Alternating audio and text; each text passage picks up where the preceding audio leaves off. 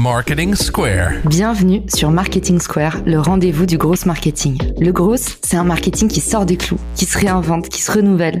C'est aussi un mindset qui repose sur l'envie de se dépasser, de se détacher de ses opinions une bonne fois pour toutes et d'apprendre en continu. Si tu te reconnais dans cette description, que tu sois débutant ou expert, abonne-toi.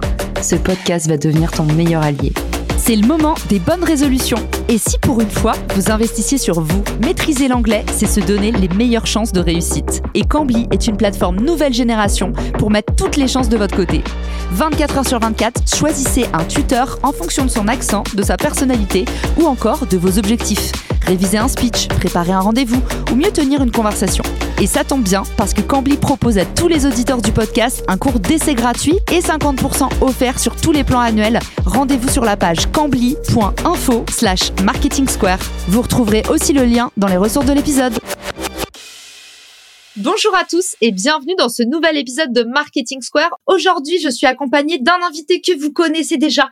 Vous l'avez adoré dans l'épisode sur la culture d'entreprise. Je vous le glisse dans les ressources de l'épisode. Pierre Gobil, qui est à l'origine du projet 34 éléments, un podcast absolument excellent que je vous recommande et une académie pour tous les jeunes start-upers. Salut Pierre, bienvenue dans le podcast. Hello Caroline, merci de m'avoir encore une fois. Ravi d'être là. J'ai tout de suite pensé à toi, Pierre, parce que toi, tu as fait tes armes en tant qu'entrepreneur puis investisseur aux États-Unis. Et je voulais que tu nous partages tes secrets dans cet épisode Se lancer à l'international. C'est une question qu'on me pose souvent. Comment est-ce qu'on fait pour se lancer? Est-ce qu'il y a un minimum à dépenser? Eh ben, c'est tout ça qu'on va revoir ensemble dans cet épisode. Et Pierre, pour commencer, est-ce qu'on peut un petit peu discuter du go-to-market, le fameux GTM Qu'est-ce que c'est que le go-to-market? Se lancer sur un nouveau marché? Alors c'est une bonne question et c'est une question qui nécessite une réponse un petit peu longue. Dans un go-to-market, autrement dit aller sur le marché, pour moi il y a deux choses qui sont importantes à comprendre. Il y a l'aspect stratégique et l'aspect tactique. C'est quoi faire et comment on fait. Donc dans la stratégie, la question qu'on se pose, c'est avec quel produit je vais sur le marché? Généralement, les gens, quand ils vont sur le marché, ils, y vont avec un produit qui est souvent un peu trop développé. Donc il vaut mieux réfléchir en se disant, quel est le plus petit produit que je peux développer qui malgré tout a de la valeur? Deuxième question qu'on se pose, c'est quelle est ma cible? Tu vois, tu peux pas aller sur un marché en disant regardez mon, bon produit comme il est beau. Donc la cible, c'est de se poser la question la valeur que je mets en, en exergue dans le produit, à qui elle s'applique, chez qui elle résonne, et donc trouver la cible client idéale. Et la troisième chose stratégique dans un go-to-market, il faut quand même se poser la question de la concurrence.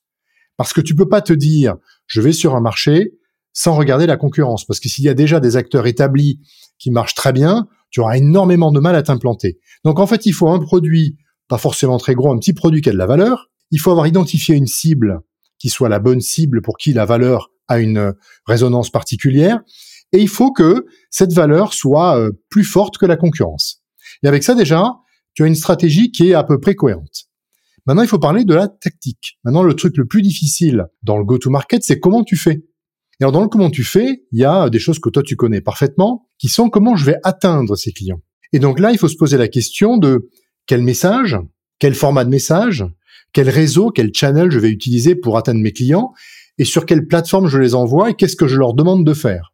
Et donc ça, c'est un, élément, on va dire, tactique, mais qui peut être assez compliqué et qui peut être très différent en fonction des marchés.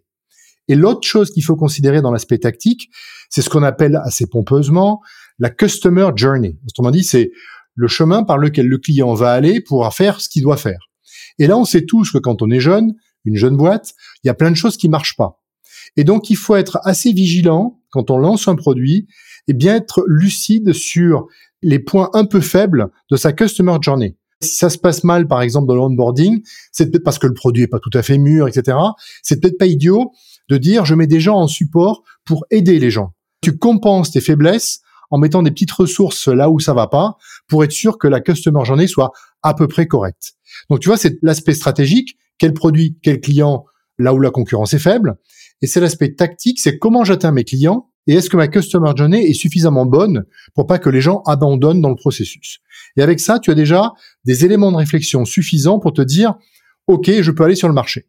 Comment est-ce qu'on sait que c'est le bon moment? C'est une question qu'on se pose souvent, qu'on ait un site internet branché à un Google Analytics où on se dit mais oh, j'ai de plus en plus de commandes en Allemagne ou euh, qu'on ait une amie qui nous dit ah mais attends, il est incroyable ce pain, tu sais que tu devrais ouvrir une boulangerie à New York? En fait, comment est-ce qu'on sait que c'est le bon moment pour arriver sur un marché? Est-ce que tu as un petit truc pour nous? D'abord, je pense que les marchés sont relativement similaires à ton marché originel. C'est-à-dire que si tu as une startup qui se développe en France et que tu souhaites aller en Allemagne, je pense que il y a des choses qui sont très comparables entre un marché et un autre. Par contre, il y a des choses qui ne le sont pas. Ce qui n'est pas comparable, c'est par exemple les gens. Les gens sont pas les mêmes. Peut-être que l'appréciation qu'ils vont avoir de ton produit n'est pas la même. Je vais te prendre un exemple tout bête. Moi, j'avais une boîte de jeux de société à l'époque.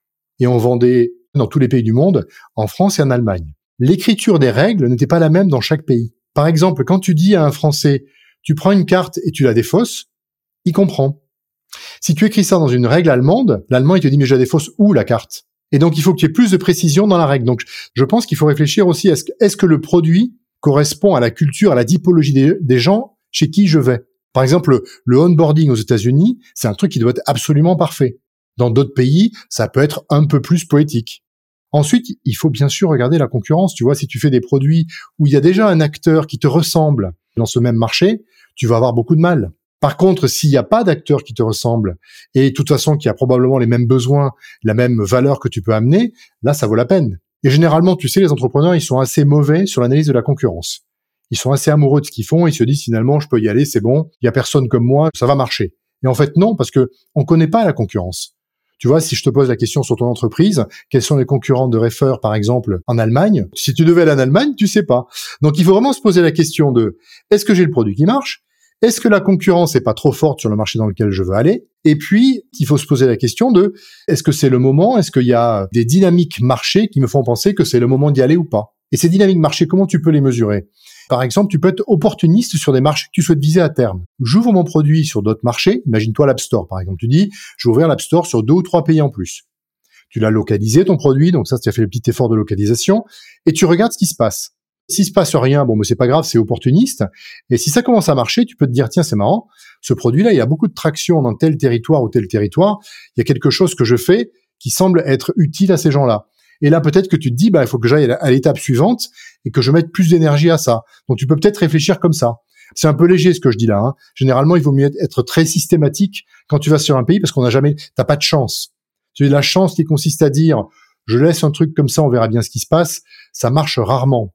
Mais des fois, bah, tu peux te dire, bah, écoute, euh, on sait jamais. De toute façon, j'ai pas l'énergie, j'ai pas les ressources pour le faire, et peut-être qu'il y a quelque chose qui peut se passer. T'as raison de le dire. Il faut qu'il y ait plusieurs signaux avant de faire un move aussi énorme que euh, d'attaquer un nouveau marché.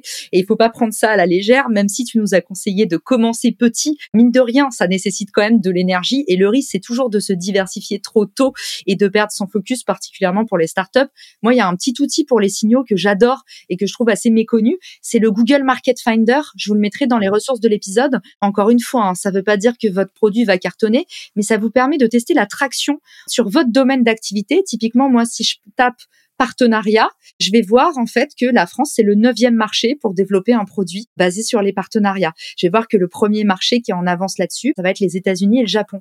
Et en fait, ça peut vous donner en tout cas un bon regard assez exhaustif et en même temps basé sur la data, donc pas au doigt mouillé et pas en fonction des dernières vacances qu'on a fait pour pouvoir un petit peu euh, prendre le pouls d'un marché. Et puis Pierre, une question que je reçois souvent aussi que je voulais te soumettre. En fait, si on a envie d'être sur plusieurs marchés à la fois et qu'on conçoit sa boîte comme potentiellement euh, directement internationalisable. Est-ce que c'est un bon conseil de se dire, si vous voulez être sur plusieurs marchés dès le commencement, faites une boîte globale, c'est-à-dire ayez une com unifiée directement en anglais au lieu d'essayer de vous lancer sur un marché test dans la langue locale et d'étendre après. Qu'est-ce que t'en penses, toi? Euh, J'entends un peu tout et rien comme réponse sur ce sujet. Je vais te faire une analogie que tu vas aimer, c'est l'analogie du cinéma tu es française, tu développes une start-up française et tu fais un film de Lelouch, de Godard, de qui tu veux, donc très typé. Et après, une fois que tu as fait ton film, tu vas essayer de le vendre aux Anglais, aux Américains, etc. Ça risque d'être assez compliqué. Maintenant, tu es américain et tu fais un Batman. Et après, tu dis maintenant, j'ai fait mon Batman, qui est donc peut-être probablement d'un point de vue technique, cinématographique, etc., moins puissant, moins deep que ce que peut faire un Godard, peut-être. Tu vas essayer de le vendre aux Indiens, aux Chinois, aux Anglais, etc. Tu auras beaucoup plus de facilité. Moi, je pense que dès le départ, si tu as un projet, un produit qui a vocation à être global, il faut le penser dès le départ comme un produit global. Voilà, si tu fais pas ça, tu prends le risque d'avoir un produit qui soit très localisé ou très structuré dans ton marché, dans ton territoire initial, et après tu auras énormément de mal à l'émanciper pour le rendre compatible à d'autres territoires. Donc autant se dire, je fais un produit pour le monde entier, et puis c'est tout. Donc il va être que en anglais, par exemple. Et là, du coup, bah, tu te donnes une chance de réfléchir de manière globale et d'avoir un produit qui peut avoir un spectre global. Et alors, Pierre, une fois qu'on a décidé d'attaquer l'international, est-ce qu'il y a un peu un starter pack, un kit du débutant pour pouvoir justement se lancer à moindre risque? C'est quoi que tu recommandes comme premier recrutement? Comment est-ce qu'on peut estimer un budget? Est-ce qu'il y a des outils indispensables pour l'international? Toi, qu'est-ce que tu mettrais dans ta valise si demain on devait s'exporter aux US Alors, il n'y a pas de valise. Je pense que la première chose à faire, c'est que l'entreprise prenne elle-même conscience de ce qu'est ce marché, sans intermédiaire. Imagine, tu souhaites aller en Allemagne. Tu parles pas allemand, tu connais pas le marché. Tu te dis, je vais embaucher un patron du pays Allemagne. Et lui, ben, il va connaître la langue, il va connaître le marché, et grâce à lui, je vais réussir. S'il est pas bon, ben, il te tue. Donc, en fait, la première chose à faire, c'est que le patron de la startup aille un peu s'imprégner dans le pays dans lequel il souhaite aller pour commencer à comprendre ce que c'est. Donc, il y a d'abord une, une première phase où il faut quand même décanter et essayer de comprendre dans quoi on met les pieds. Après, bien évidemment, tu pourras te faire aider de gens qui seront locaux. Donc, euh, typiquement, moi, ce que j'aime bien avoir, c'est des gens qui ont une certaine connaissance du marché. C'est peut-être pas tout de suite un vendeur, ça dépend des typologies de produits que tu vends, mais quelqu'un qui ait compris qu'il a une vraie connaissance du marché et de la typologie client et de la culture du marché, ça, c'est vraiment très utile. Mais d'abord, moi, je pense qu'il faut s'imprégner de, de, la chose et essayer de vraiment comprendre ce qu'il faut faire. Donc, tu prends ton baluchon, tu vas vivre un mois, deux mois dans le pays et tu regardes comment ça marche. Tu sais, même une startup qui commence, au départ, on commence pas en embauchant un vendeur. C'est le patron de la startup qui commence à se dire, bah, je vais aller vendre mon produit, je vais apprendre comment il faut faire, et quand j'aurai compris comment il faut faire, là, je peux employer des vendeurs et les demander d'exécuter ce que j'ai compris. Mais tant que tu n'as pas compris ce qu'il faut exécuter, il faut pas sous-traiter cette compréhension à quelqu'un qui pourrait ne pas comprendre ton entreprise. Autre petit conseil, je conseille de prendre des gens, quand on est sur des pays qui sont culturellement très différents, qui sont peut-être biculturels. Tu vois, par exemple, si tu découvres un Français qui vit en Allemagne depuis 15 ans, eh bien pour lui, ça va être beaucoup plus facile de comprendre ta culture d'entreprise parce qu'il est français. Et tu auras beaucoup plus de facilité à communiquer avec lui et à comprendre ce qu'il a envie de te dire sur l'Allemagne, plus qu'avec un Allemand. Ça sera encore plus vrai qu'un Américain qu'on a beaucoup beaucoup de mal à comprendre. On a compris que tu voulais aller à Berlin, Pierre, et que c'était Berlin Calling cet épisode. On va tous booker nos billets à, la fin. Imaginons que demain on parte aux États-Unis. En général, euh, c'est un peu l'Eldorado pour les startups françaises. Est-ce que tu penses qu'il faut absolument avoir levé des fonds? Alors, le marché américain est le plus gros marché de la tech au monde, c'est 40% du marché mondial, donc c'est un marché gigantesque. C'est le marché le plus concurrentiel et donc le plus difficile. Autrement dit, c'est comme si tu es joueur de football au FC Amiens et que je demande de jouer pour le FC Barcelone. C'est pas la même ligue, c'est pas la même nature d'entrepreneur et la même nature de compétiteur. Donc c'est beaucoup, beaucoup, beaucoup plus difficile. C'est un marché qui est beaucoup plus lâche, beaucoup plus grand, beaucoup plus vaste. Donc sur le marché américain, moi mon conseil, d'abord, c'est à aucun moment tu ne peux te dire, je vais sur le marché américain, j'ai expérimenté quelque chose sur mon territoire, par exemple la France, ça marche, je prends ça et je le mets aux États-Unis ça va marcher. Totalement faux. Il faut avoir l'humilité intellectuelle de se dire, il faut que je revisite tout. Mon produit, qui va probablement changer, mon business model, qui va probablement changer, la façon dont je vends le produit qui va probablement changer, mon positionnement qui va pas être le même parce que c'est pas les mêmes concurrents, donc ton marketing va changer, donc tout va changer. Si tu fais dans cette étape-là, hein, si tu étais global dès le départ, ça changera pas. Mais si tu le fais, je suis en France et je vais aux États-Unis, c'est ta question, tu as probablement tout à changer. Et si tu n'es pas dans cet état d'esprit-là, eh ben, tu n'y arriveras pas. Donc, pour tout changer, il faut des sous. Mais avant de mettre des sous, parce que tu sais, c'est pas avec des sous que tu résous un problème comme ça, c'est pas parce que je vais te donner 3 millions que tu vas réussir aux États-Unis. Il faut encore une fois d'abord avoir l'humilité d'y aller, de se poser toutes ces questions et de pouvoir tout remettre en cause dans ce que tu as fait à ce moment-là, tu peux commencer à te dire combien ça va me coûter. Mais probablement, ça va te coûter très cher. Et probablement que ta, capacité à réussir est assez limitée. C'est très très dur de réussir sur le territoire américain. Oh, ça peut ne pas coûter cher déjà de faire l'analyse soi-même, d'y aller et de se de s'immerger dedans. Mais c'est pas une immersion qui dure trois jours.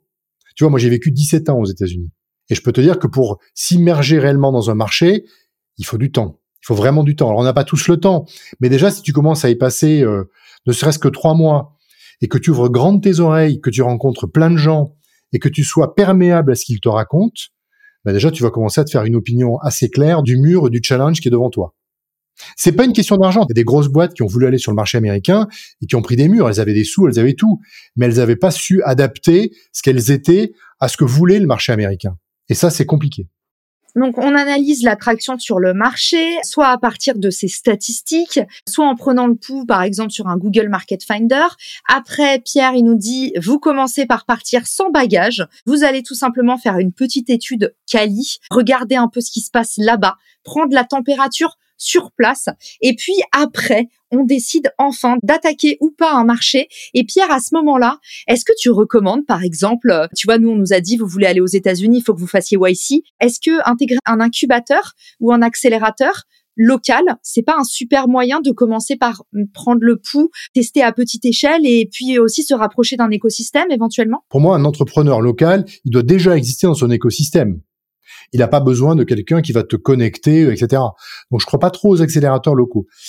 Par contre, un accélérateur étranger, si tu vas à l'étranger, là pour le coup, c'est hyper utile. Parce que eux, ils ont un réseau, un écosystème qui n'est pas le tien, que tu ne connais pas, et ils t'accueillent dans leur écosystème, ils te connectent à leur écosystème. Donc là, pour le coup, c'est extrêmement utile. Et ils te connectent pas juste avec des gens, mais aussi avec la culture, etc. Donc il y a plein de choses que tu vas apprendre que tu ne connais pas et qu'ils peuvent t'apprendre. Donc pour le coup, je trouve que c'est très utile. Alors YC, c'est quand même la Rolls, puisque tu parlais de YC. Eux déjà, c'est c'est pas de la culturation. Hein. Ils considèrent que tu es déjà prêt à y aller, et eux, ils vont te connecter aux bonnes personnes pour rapidement lever d'argent et rapidement réussir sur le territoire. Il faut vraiment être super fort et super prêt. Quoi. C'était un super teaser, Pierre, parce qu'on fera bientôt euh, un épisode sur comment préparer YC dans le podcast, donc Y Combinator. Pour ceux qui s'intéressent à ces sujets, en tout cas, j'avais envie de vous parler des, incubateurs et même des examens pour passer dans les incubateurs, parce que c'est une question que je reçois souvent. Et du coup, Pierre, euh, toi qui as une super culture startup, c'est quoi un peu les bonnes pratiques pour nous inspirer? Est-ce qu'il y a des boîtes qui sont des vrais cas d'école de comment bien attaquer un marché, qui soit américain ou n'importe où? Mais est-ce que tu as des exemples de bons élèves à suivre? Bah, il y en a beaucoup. Je prends un exemple français, Algolia, par exemple. Algolia, tu vois, ils ont fait YC, ils ont compris plein de choses, ils sont revenus en France, ils ont corrigé tout ce qu'il fallait corriger, et ils sont repartis aux États-Unis. Ils ont levé de l'argent, et ils ont fait tout ce qu'il fallait bien pour réussir, et ils ont réussi sur le territoire américain. C'est ça, réussir pour moi, c'est de comprendre dans quoi tu mets les pieds quand tu vas à l'étranger. Quand les gens vont aux États-Unis, tu sais, ils ont tout de suite des paillettes dans les yeux, et ils se disent, waouh, c'est génial, je vais lever plein d'argent, je vais réussir tout de suite, c'est formidable. Donc ça, c'est le début. Au bout d'un mois, tu commences à te dire, oula, mais c'est difficile. Et au bout de deux mois, tu commences à te dire, finalement, c'était mieux avant ce que je faisais, et tu commences à, être dans le déni total. Et il te faut, en fait, trois, quatre mois pour qu'en fait, tu reprennes conscience que, en fait, oui, il y a beaucoup de choses à changer pour réussir. Et donc, moi, je pense qu'aller sur un territoire, si tu veux, c'est une réflexion qui se mûrit. C'est pas juste un coup où tu dis, eh ben, j'y vais, puis ça va marcher. Et Algolia, puisque tu m'as demandé un exemple, ça n'est un. Et je pense qu'ils l'ont parfaitement fait en se disant, on va comprendre, on revient pour changer ce qu'on a compris qu'il fallait changer, et puis on y retourne. Et là, du coup, ça a marché. Excellent. Eh ben, merci Pierre. J'aimerais bien, avant qu'on se quitte, que tu nous donnes un peu tes trois grands conseils. Si demain tu aidais un entrepreneur qui doit attaquer un nouveau marché, quel qu'il soit, c'est quoi un peu les trois conseils euh, de la fin? Alors, le premier conseil, je dirais, c'est si tu as un projet qui a par nature un spectre global, pense le global dès le départ. Dès le départ, tu vends où les gens peuvent acheter.